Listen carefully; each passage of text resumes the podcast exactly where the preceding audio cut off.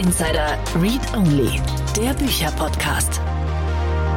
Vielen Dank und herzlich willkommen zur heutigen Folge von Startup Insider Read Only. Mein Name ist Annalena Kümpel und ich habe für die Folge heute mit Paula Brandt über ihr Buch Why I Care gesprochen. Es ist ein super schönes Gespräch geworden. In Why I Care spricht Paula viel darüber, wie Unternehmerinnen und Unternehmer ihr Unternehmen nachhaltig aufbauen und gleichzeitig äh, alles mit ihrem eigenen Leben balancieren können. Und und ich hatte das Gefühl, dass es unglaublich viele Widersprüche gibt zu den Dingen, die wir in der Startup-Szene so darüber glauben, wie Unternehmertum sein muss. Und mit diesen ganzen Widersprüchen habe ich sie konfrontiert, natürlich sehr freundlich. Und sie hat auf alles äh, geantwortet und wir haben viel darüber diskutiert und besprochen, ja, wie Unternehmertum sich denn in Zukunft entwickeln kann und wie sich das gerade verändert. Jetzt ganz, ganz viel Freude beim Interview mit Paula Brandt.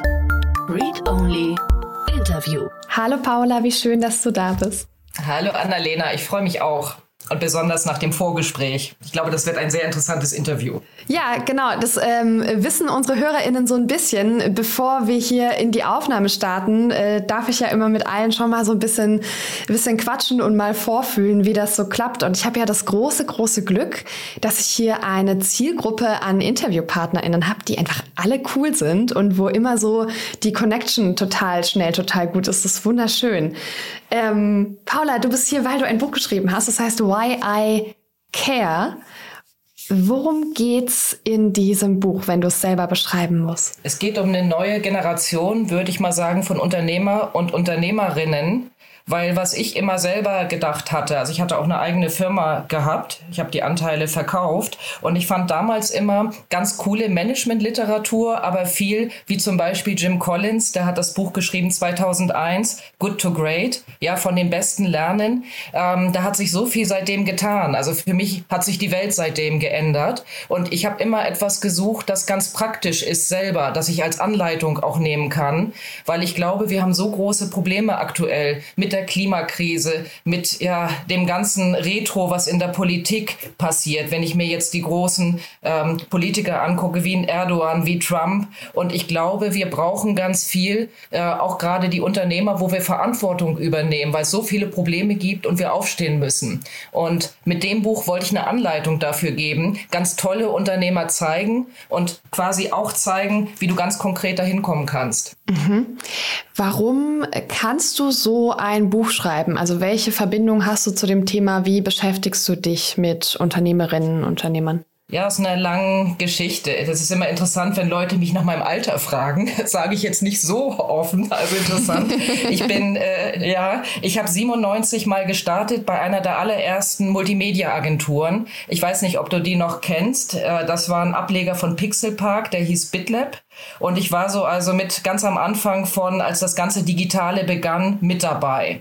Und hatte wirklich das Glück, dann über große Beratung zuerst Mummert, dann Accenture und nachher die Beratung bei Microsoft, so wirklich ähm, diese ganze Digitalisierung von Anfang an mitzukriegen und habe auch immer so die Top-Manager, die, die die Digitalisierung gemacht haben, begleitet und beraten und habe eigentlich alles mitbekommen.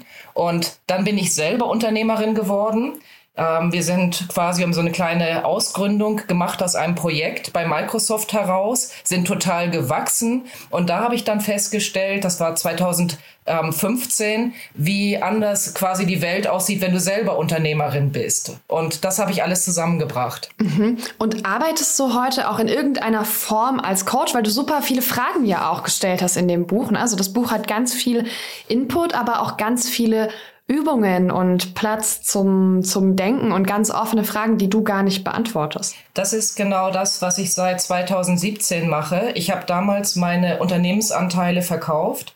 Wir waren in unserer eigenen Firma sehr stark gewachsen und das war auch lukrativ, das zu verkaufen. Aber ich hatte immer das Gefühl, ich bin noch für was anderes gemeint das Leben will was von mir. Und dann habe ich damals gesagt, so, jetzt stoppe ich alles mal, ich rede nicht nur, jetzt warte ich mal wirklich ab, was das Leben von mir will und was sich zeigt. Und es hat sich ja wirklich toll gezeigt. Und heute bin ich eigentlich als Unternehmerin, Coach oder auch Speaker unterwegs und mir macht total Freude, mit den Unternehmer und Unternehmerinnen zusammenzuarbeiten, die auch im Buch vorkommen. Die sind Wahnsinn. Mhm. Wer soll dein Buch denn lesen? Das sind verschiedene Leute. Also wir sind in einem Startup-Podcast und ich glaube, auch die Startup-Unternehmer und Unternehmerinnen, die ganz neu beginnen, wünschen sich eigentlich eine Perspektive und Vorbilder, wo sie hinwachsen können. Aber auch wenn du jetzt schon erfolgreich als Unternehmer bist, ja, dann kommt vielleicht ein Bedürfnis, Mensch, bisher habe ich eigentlich nur auf die Zahlen geguckt, einen Beitrag habe ich eigentlich wirklich nicht äh, hinterlassen. Ist das alles nachhaltig? Und was kann ich denn jetzt noch tun? Und dafür liefert das Buch die Anleitung. Also es sind beide Unternehmertypen, die, glaube ich, denen das auch Spaß macht zu lesen. Mhm. Okay, dann lass uns mal so ein bisschen in diese Unternehmertypen reinschauen. Es geht bei dir viel um Impact-UnternehmerInnen. Und bei dem Wort taucht ja so ein Bild im Kopf auf. Das hat immer viel mit Charity zu tun, so mit kleinen Teams, ein bisschen mit, ja, wir machen alle mal was Schönes. Ähm, das sind so die Dinge, die da, die da auftauchen. Und ich weiß aber gar nicht, ob das, ob das so richtig ist. Was genau bedeutet Impact-Unternehmertum für dich? Also ich glaube tatsächlich, das hast du gut erkannt, für dieses Weiche und Kleine bin ich auch die falsche Ansprechpartnerin. Also vielleicht ganz kurz zu meiner Vergangenheit bei Microsoft. Wir waren eine weltweite Einheit, Truppe, kannst du sagen, die äh, hat wirklich das äh, US-Management darin beraten, wenn irgendein, das nannte sich Komplex Deal, ein Projekt so richtig schief ging, dann hatten wir die Aufgabe, so macht das mal richtig. Bei Microsoft hieß das dann MIRF, Make It Right Fund sozusagen. Und dann haben wir mit den Leuten, ich weiß, also das ist typisch Am Ami, Amerikaner. Mhm. Und dann haben wir daran gearbeitet, wie bringst du das zurück, zurück on track? Und auch heute noch, äh, wenn ich quasi mit Unternehmern zusammenarbeite und Unternehmerinnen, dann ist das nicht quasi weich und Träumer. Da bin ich der falsche Typ für. Auch durch eine Besonderheit. Ich selber bin, glaube ich, nüchterner geht's nicht. Ja, ich habe eine leichte Form von Asperger. Für mich läuft alles wie ein Computer oder ist sehr logisch in Plänen oder ich finde immer, es gibt gar nicht so viele Optionen, was du tun kannst. Und die Unternehmer und Unternehmerinnen, die zu mir kommen, bewegen wirklich etwas und die leisten einen ganz tollen Impact und Beitrag, aber trotzdem sind die sehr wirtschaftlich und ich finde, es ist überhaupt kein Widerspruch. Es ist eine andere Art zu wirtschaften und Profit zu machen, es ist nämlich eine Art zu wirtschaften, wo du nicht nur auf nächsten Umsatz um 70 Prozent steigern und auf den nächsten Exit guckst, sondern du übernimmst Verantwortung als Unternehmer und Unternehmerin. Mhm. Vielleicht fangen wir mit Beispielen an. Ich habe äh, vorne im Buch gesehen, dass du auch den Menschen dankst, die du gecoacht und begleitet hast. Ich habe so ein paar bekannte Namen gesehen. Ich komme ja hier aus der Kölner Startup-Szene. Da sind einige dabei, zum Beispiel Rebecca von Nomu. Ähm, das ist eine vegane Eissorte für alle, die die noch nicht kennen. Es ist unglaublich lecker.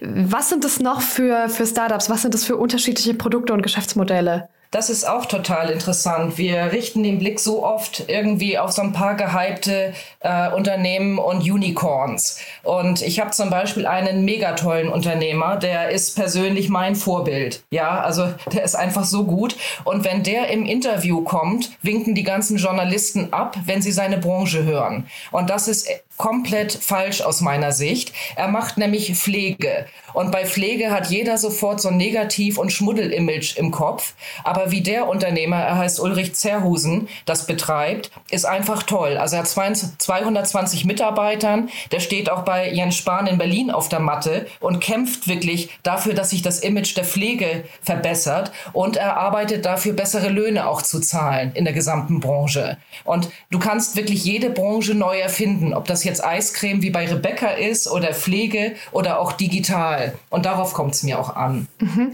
Können wir so ein paar, also du musst nicht, ne, weil es sind auch irgendwie deine Kunden, äh, wenn du sagst, das kann ich nicht erzählen, aber können wir so ein paar Eckpunkte aufmachen, welche Branchen, welche, welche Geschäftsmodelle da noch irgendwie unterwegs sind in diesem Impact-Bereich, also in deinem Impact-Bereich? Hm, gerne. Also das ist auch interessant, weil viele dieser Unternehmer und Unternehmerinnen, mit denen ich arbeite, möchten sich auch zeigen. Und mein Buch ist ja so angelegt, ähm, dass es ist ein Roman. Ich glaube, das macht Spaß zu lesen. Aber die Romanfiguren sind echt. Also darunter ist ein QR-Code und du wirst dann zum Launch wirklich auf diese Unternehmer springen können und auch sie dir angucken können im Interview und auch so ein bisschen ihre Geheimnisse lesen können, was sie machen.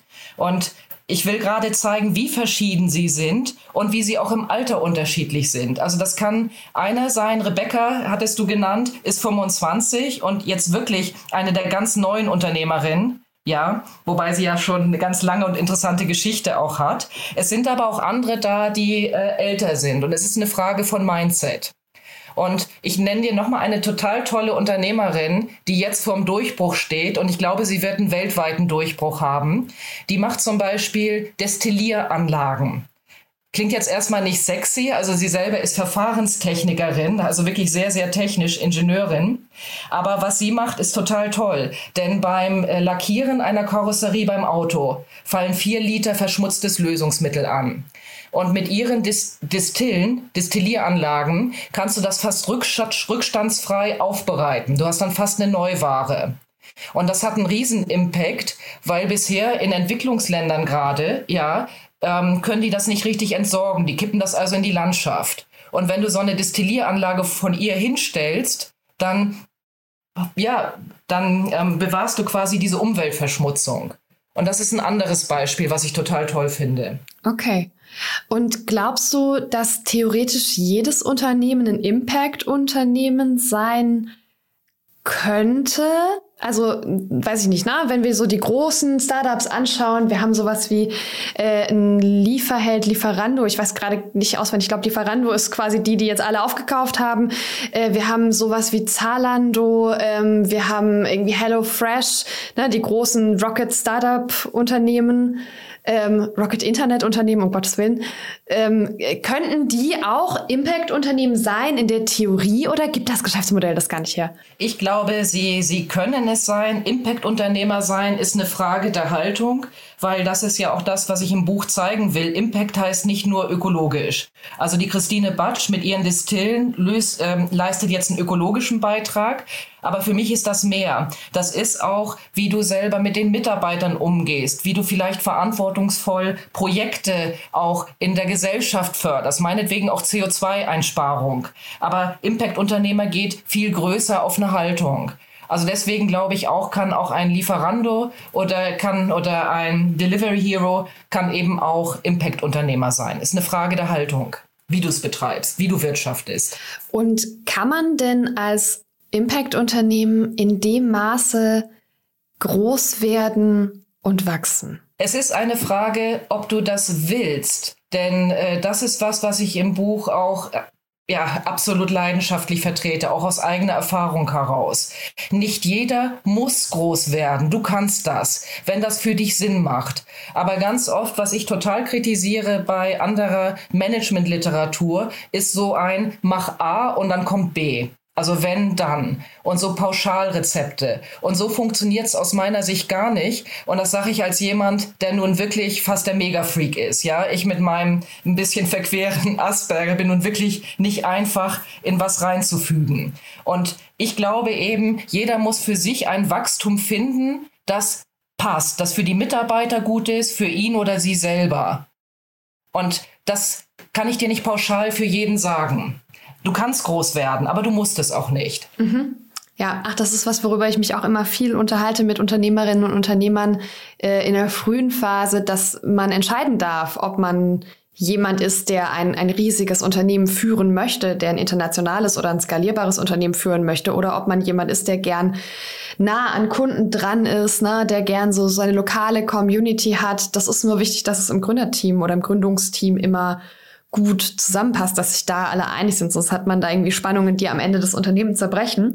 Aber zurück zum Wachstum. Wir haben ja ein, ein Finanzierungsthema in der Startup-Szene. Ne? Wir haben ja äh, Investoren, VCs, die Geld in Startups stecken und die, die Geschichte ist ja, ohne die kann man gar nicht so richtig doll wachsen und groß werden, weil man als Startup halt kein Geld von Banken bekommt, aber die, die Systematik dahinter ähm, sagt, sobald ein, ein Investor in deinem Unternehmen drin ist, hast du eigentlich keine Chance mehr, dein Unternehmen irgendwann mal so richtig zu behalten, weil die Investoren ja diese Anteile wieder gewinnbringend verkaufen müssen, weil hinter denen auch Investoren stehen. Also wie können Impact-Unternehmen auch, auch diesen finanziellen Support bekommen, ähm, obwohl im Zweifel hinten dran äh, ja, Geld stecken muss, das dieses Wachstum finanziert. Es ist äh, spannend, weil ich auch einige ähm, investmentfinanzierte Unternehmen betreue und wirklich die ganze Bandbreite auch an Schwierigkeiten mitbekomme. Ein Unternehmen, mit dem ich arbeite, heißt Unigi. Die machen Algorithmen-Trading im Gas- und Stromhandel. Das ist jetzt auch etwas äh, Technisches, aber auch die ähm, machen einen totalen Impact und Beitrag, weil die nämlich die Einspeisung in die Netze quasi nivellieren. Also letztlich, dass die Energie auch besser genutzt wird. Das ist echt cool. Ja, aber ihr Problem ist vom Geschäftsmodell her, dass das wirklich kein klassischer Case jetzt für einen Venture-Kapitalisten ist. Ja, von der Summe, die sie brauchen, die ist recht hoch, weil alles, was du an der Börse handelst, musst du auch hinterlegen. Also dann kannst du dir vorstellen, wie viel Geld man braucht tatsächlich. Und die gehen zum Beispiel jetzt einen anderen Weg in der Finanzierung. Und das ist vielleicht auch was, was ich ähm, Startups mitgehen geben kann. Die arbeiten jetzt mit Stadtwerken zusammen, die viel eher ihr Geschäftsmodell verstehen und da rein investieren. Und waren viel mit den klassischen Venture-Kapitalisten unterwegs und die haben alle abgewunken und gesagt, das Modell ja, können wir nicht tragen. So Sicherheiten an der Börse, dafür geben wir kein Geld. Also hochinteressante Fälle auch. Und auch wieder nicht so in, nicht so pauschal, dass man sagen kann, wie es funktioniert. Okay. Und ich meine, du sprichst ja auch über nachhaltiges Wachstum. Ähm, wie, wie geht das? Also was, was bedeutet für dich nachhaltiges Wachsen und wie, wie funktioniert das im Vergleich dazu, was nicht nachhaltiges Wachsen ist und was das braucht? Als erstes heißt es für mich immer, ähm, wer bist du selber als Unternehmer?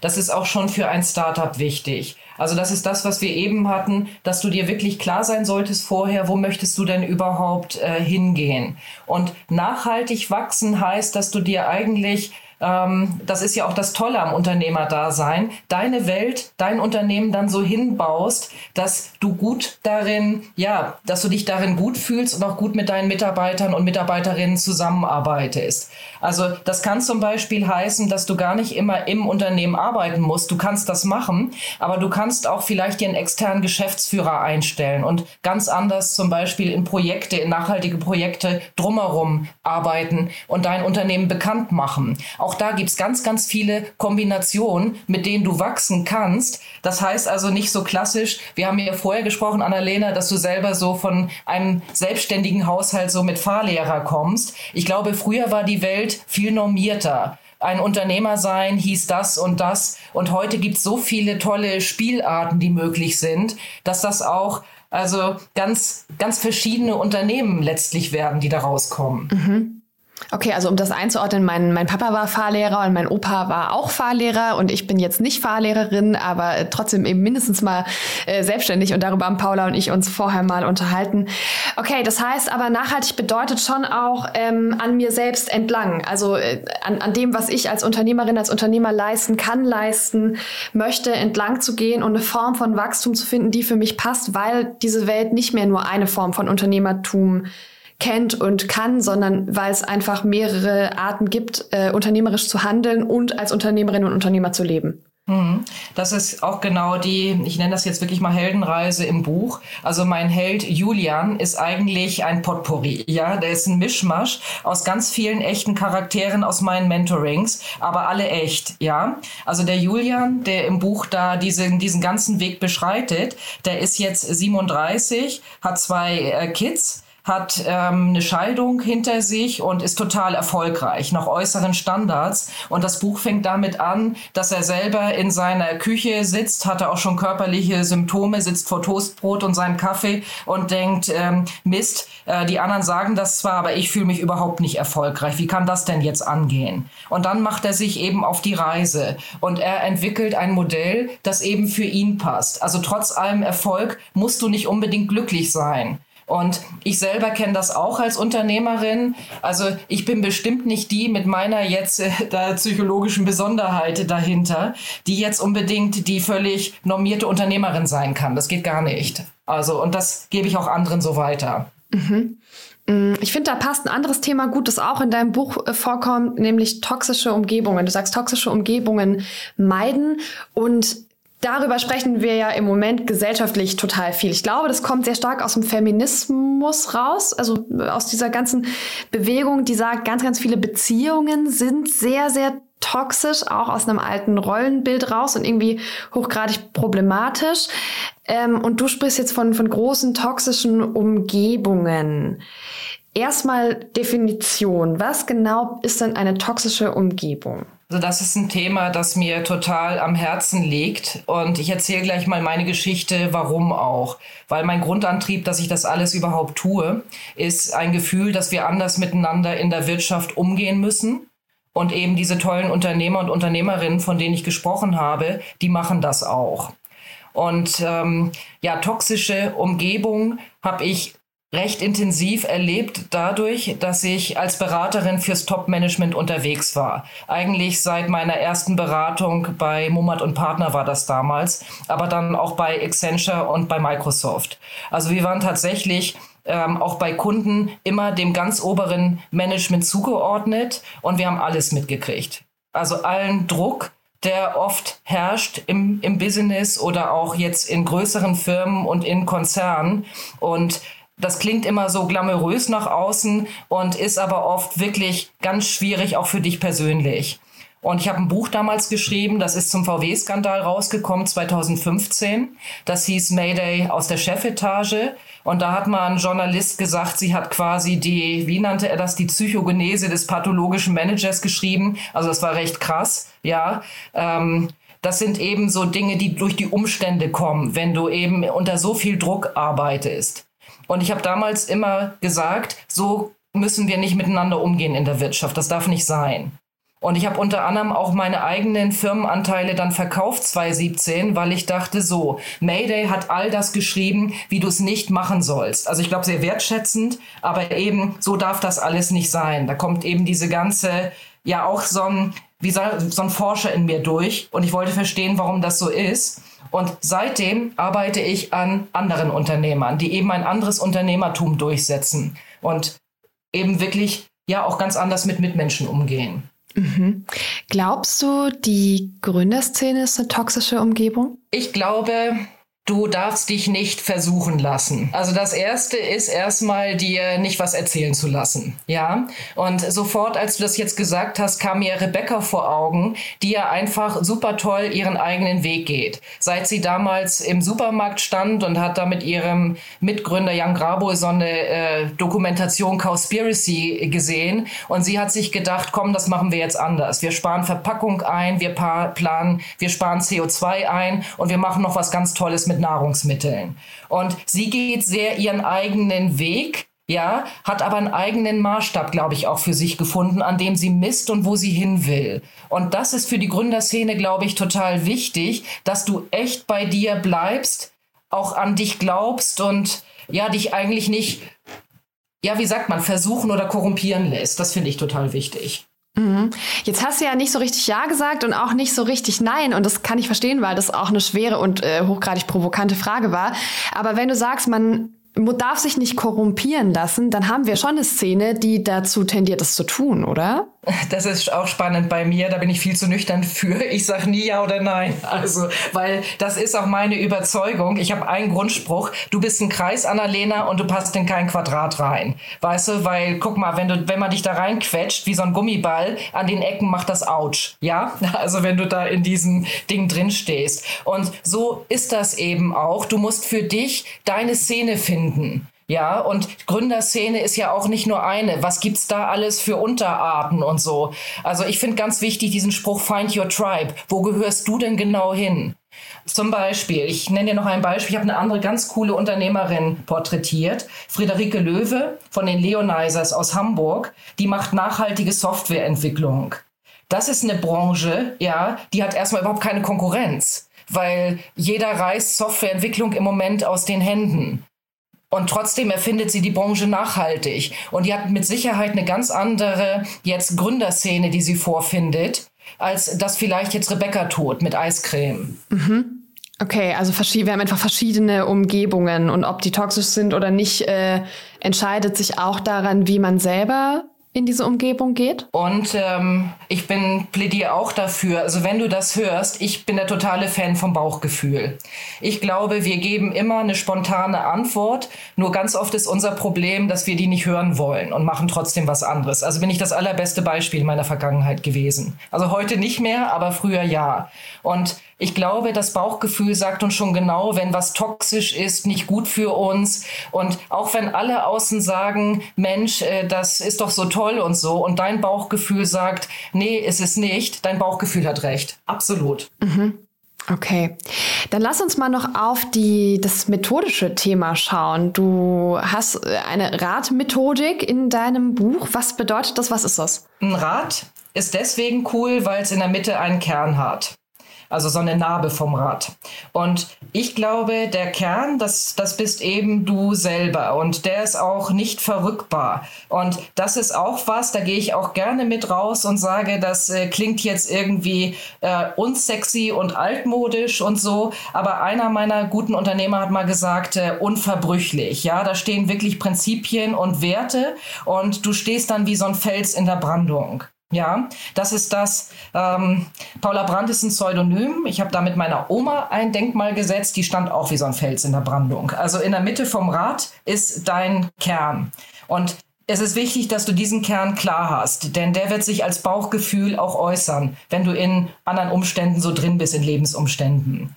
Und dann gibt's in dem Rad Speichen. Es gibt Speichen für deine persönliche Entwicklung. Das ist zum Beispiel äh, deine Gesundheit, dass du in Balance bist, auch wie du mit Stress umgehst und innere Stärke entwickelst. Und im unteren Teil vom Rad ist, wie du das alles übersetzt in eine großartige Vision. Und zwar mit nicht weniger als Anspruch, als dass deine Mitarbeiter und Mitarbeiterinnen für dich durchs Feuer gehen.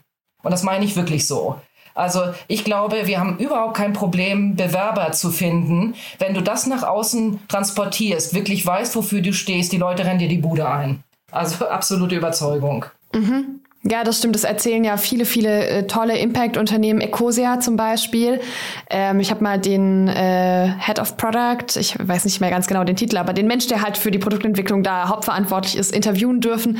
Und der hat gesagt, wir haben gar kein Problem, Softwareentwickler zu finden. Die ganze Welt struggelt mit dem Thema Softwareentwickler, aber ähm, alle, alle wollen bei uns mitmachen und diese Vision miterarbeiten. Genau, ich sehe das absolut so. Also, und das ist auch kein neues Konzept jetzt von heute. Schon damals bei Microsoft hatten wir immer so eine Geschichte von einer Firma, die hieß Digital Equipment, die ist lang pleite. Aber da waren die Chefs so genial, da gab es einen riesen Schneesturm in den USA und die haben ihre Mitarbeiter und Mitarbeiterinnen per Helikopter rausfliegen lassen. Also die mussten sich echt um Loyalität und Wertschätzung intern uns überhaupt keine Sorgen machen. Also das ist das eben. Das ist auch so eine Haltung, wie du eben Wirtschaft betreibst. Ja, und jetzt sprichst du auch über Balance zwischen diesen vielen verschiedenen Speichen im Rad. Ja, also ich stelle mir das so vor, dass die alle gleich lang sein müssen, sonst eiert das Rad ja am Ende. Ja? Ich will ja ein Rad und keine acht. Ähm, aber also Unternehmertum gerade in der Startup-Szene wird ganz oft auch propagiert als was, was ganz, ganz viel mit Selbstaufgabe zu tun hat. Ne? Diese Heldengeschichten finden immer dann statt, wenn Menschen in Büros schlafen, wenn sie ähm, alles verkaufen müssen, was sie haben, weil es irgendwie gerade nicht so gut läuft ähm, wenn Beziehungen zerbrechen, weil keine Zeit da ist, ne, weil der Fokus ganz woanders liegt. Wie passt das zu Balance in allen Lebensbereichen? Wie kann ich so, sowas leisten und auch diese Aufbauarbeit leisten und auch meinen Mitarbeitenden so viel Liebe geben und gleichzeitig ein persönliches Leben vorantreiben. Also du hast genau das richtig erfasst, dass dein Rad eben rund läuft. Das ist für dich auch als Startup, wenn du gerade ganz neu anfängst als, als Unternehmer und Unternehmerin, ist das für dich total wichtig. Und was es dann auch geben wird, wenn das Buch rauskommt, ist so ein Selbsttest. Dann kannst du dich mal einschätzen, ob dein Rad quasi äh, gut ausgefüllt ist. Und ich selber bin wirklich die Vertreterin. Ich habe drei Tage und drei Nächte durchgearbeitet, damals in der allerersten allerersten Multimedia-Agentur, ja, und habe aber und habe selber immer den Glauben gehabt. Du sagst Selbstaufgabe hatte ich genauso. Ich habe damals neben Microsoft eine Doktorarbeit angefangen bei der German Speakers Association habe ich mich zum Excellence Speaker ausbilden lassen, ohne überhaupt in den Arbeitszeiten runterzugehen, weil ich dachte immer, ich schaffe alles, alles geht. Das stimmt überhaupt nicht, das ist ein Trugschluss. Ja, und gerade ähm, für mich mit meiner Asperger-Persönlichkeit, ich kann sowieso nicht so viele Eindrücke haben. Das war mir aber nicht klar. Ich bin mit Volldampf da rein und sowas führt mit Volldampf in ein Desaster. Du musst dich wirklich gut kennen. Du musst zum Beispiel wissen, bin ich jetzt hochsensibel oder wie reagiere ich da? Und dann musst du für dich ein passendes Umfeld zimmern. Und nur dann bist du auch erfolgreich weißt du, persönlich und aber auch nach außen. Und du hast gesagt, ganz tolles Wort von dir, die Liebe deiner Mitarbeiter. Ich glaube, wir sehen uns alle nach solchen Leuten, wo wir merken, die gucken wir an und die sind total rund. Die sind trotzdem noch entspannt. Das ist das, was ich immer merke. Also wenn ich mir ein Video angucke von Thich Nhat Hanh, ja, von dem vietnamesischen Mönch da aus Plum Village, der braucht gar nicht seinen Mund aufzumachen. Ich sehe, dass der stimmig ist. Und das sehe ich auch bei manchen Unternehmern und Unternehmerinnen. Und das ist für mich echt der Olymp. Der Olymp ist nicht Umsatzrentabilität und Geld, sondern das. Das sind für mich die Vorbilder und Vorbilder. Ja auch Unternehmerinnen. Mhm. Du hast jetzt mehrfach dein, äh, dein Asperger-Autismus äh, erwähnt. Das Ganze ist ja ein, ein riesengroßes Spektrum, also ne, dieses Thema Autismus. Ähm, du hast ein ganzes Kapitel über die Seele, deine Seele ausdrücken, heißt das. Welchen Bezug hast du denn dazu? Also du ganz persönlich, Asperger und Seele äh, wirkt ja auch erstmal wie was, was sich so ein bisschen ausschließt. Durch, du hast ja gefragt, Balance als Thema. Und ich war diejenige, vielleicht dann früher sehr im Außen äh, gewesen. Das bei Microsoft hat mich in gewisser Weise auch, ja, was heißt korrumpiert? Der Status hat mir gefallen. Ich liebe Flughäfen, ja, also jetzt äh, mochte immer, äh, was weiß ich, durch die Wolken fliegen. Das war ein Leben, das ich lange Zeit sehr geliebt habe. Und ähm, trotzdem war es für mich ein, das war sehr nach außen gerichtet ein Leben, das für das, wie ich bin, da kannte ich mich zu wenig, nicht unbedingt das Beste war. Und erst als ich das erkannt hatte, das nenne ich Seele ausdrücken, ja, seitdem also es passiert auch gerade der, der Turbo, kann ich wirklich sagen. Von den Leuten, die ich treffe, von auch der Liebe und der Anerkennung von Unternehmern, die ich zurückbekomme. Und ich glaube, das ist genau, weil ich jetzt meine Seele ausdrücke. Und das ist was, was ich jedem einfach jedem Unternehmer und jeder Unternehmerin auch wünsche, weil das gibt dir einen ganz anderen Erfolg als jetzt nur der Euro oder der Status. Mhm. Was, wenn ich gar keinen Bezug zu diesem Wort Seele habe. Das ist ja was, was aus der Spiritualität kommt und das passt im, im ersten Moment nicht so gut in diese äh, Unternehmerwelt. Auch da, also ich glaube, ähm, es gibt keine einfachen Antworten und zum Beispiel Re Rebecca von Nomu ist 25 und liebt das Wort Seele. Also mit ihr habe ich nämlich drüber gesprochen und bei ihr kam das total an. Ich glaube, dass das überhaupt nicht für jeden ist. Ich kann mir vorstellen, mancher liest das und runzelt da wirklich die Stirn drüber. Vielleicht guckt er das an, vielleicht nimmt er das Buch aber auch in zehn Jahren zur Hand und sieht es ganz anders. Aber es ist keine Frage eben von Alter, sondern da, wo du stehst. Mhm, okay. Gut, ich, wir sprechen schon mehr als eine halbe Stunde. Äh, es ist total faszinierend und ich habe äh, festgestellt, ich habe ganz, ganz viel nach so Widersprüchen gefragt, die mir aufgefallen sind. Und ich glaube, du hast da ein Buch geschrieben, mm, ja, das so ein so einen ganz unbequemen Schritt vielleicht sogar rausmacht aus dem, was wir gerade in der Startup-Szene übers Unternehmertum glauben. Ja, also ich habe ganz oft gesagt, aber wie passt das denn zusammen. Und äh, ich finde die Antworten darauf gut. Und ich glaube, es ist sehr, sehr spannend zu sehen, wie Menschen reagieren, wenn dieses Buch rauskommt. Und ich hoffe, dass es auch Menschen lesen, die dazu tendieren, solche Bücher sonst nicht zu lesen, weil da äh, vielleicht ein bisschen produktive Reibung entsteht. Hast du zum Abschluss noch Tipps für uns? Du wolltest was sagen, entschuldige. Mhm. Also ich finde, du hast auch sehr behutsam gefragt und äh, Spiritu Spiritualität im Business ist interessant. Also ich wäre wahrscheinlich selber vor 15 Jahren schreiend davon gelaufen. Ja, aber durch alles, was ich gesehen habe und auch diese ganze Vielzahl von ja verschiedenen Unternehmer und Unternehmerinnen, die haben mich wirklich was anderes gelehrt und was ich auch mega mega wichtig finde, ich ja, wie sagt man, ich nehme nichts mehr für absolut. Es ist auch eine Demut ja, erstmal zu gucken, wer da kommt und nicht zu bewerten und so. Und ich glaube echt für das, was wir gerade auf dem Zettel haben, ich mache mir wirklich Sorgen um die ganzen Kids, ja. Also jetzt vom Alter her, wenn die auch noch was mitkriegen, aber Mensch, was steht denn bei denen bevor? Wir müssen echt total jetzt aufstehen und eine Verantwortung übernehmen. Also sonst wird das alles nichts mehr. Also das geht nicht. Mhm. Cool. Hast du für unsere Hörerinnen und Hörer noch äh, ein, zwei Tipps, vielleicht auch aus deinem Buch, wo du sagst, das sollte jeder mal mitnehmen? Ich glaube total, ähm, Erstmal ist das, wenn du als Unternehmer und Unternehmerin antrittst, herzlichen Glückwunsch. Super. Also das ist die totale Chance, auch echt was zu machen, mit dem du was bewegst und auch was dir persönlich, was dich ganz wachsen lässt und weiterbringt. Und ich glaube wirklich, als, als allergrößter Tipp, den hätte ich mir selber damals gewünscht, als ich da bei meiner alten Firma angefangen war, bei Orange Networks. Ich hätte mir gewünscht, mir sagt einer, hör ganz genau auf dich. Du bist eben ein Kreis und du musst nicht das und das machen. Mach A, mach B, mach C. Finde echt einen eigenen guten Weg für dich und beweise das. Also das ist das Allerbeste, mit dem du zufrieden wirst für dich. Mhm. Wunderbar.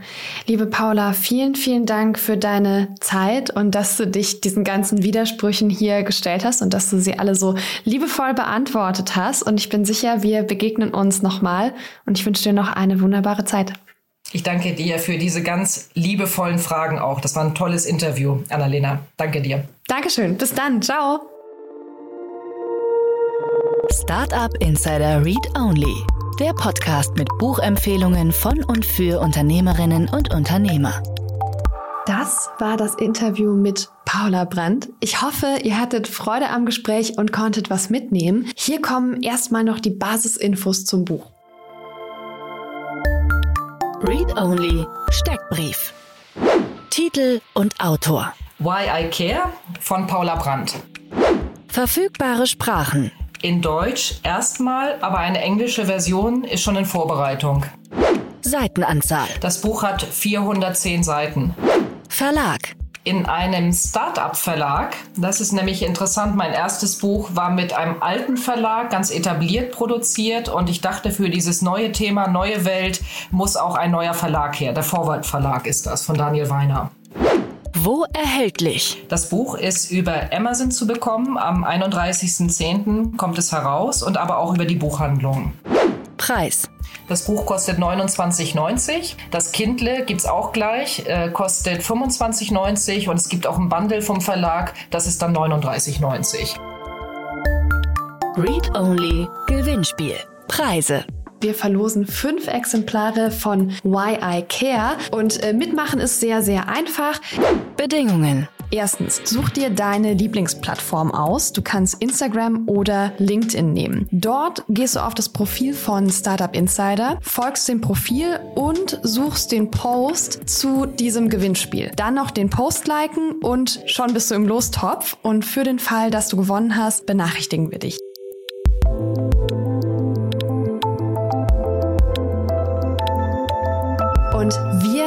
Hören uns nächste Woche wieder.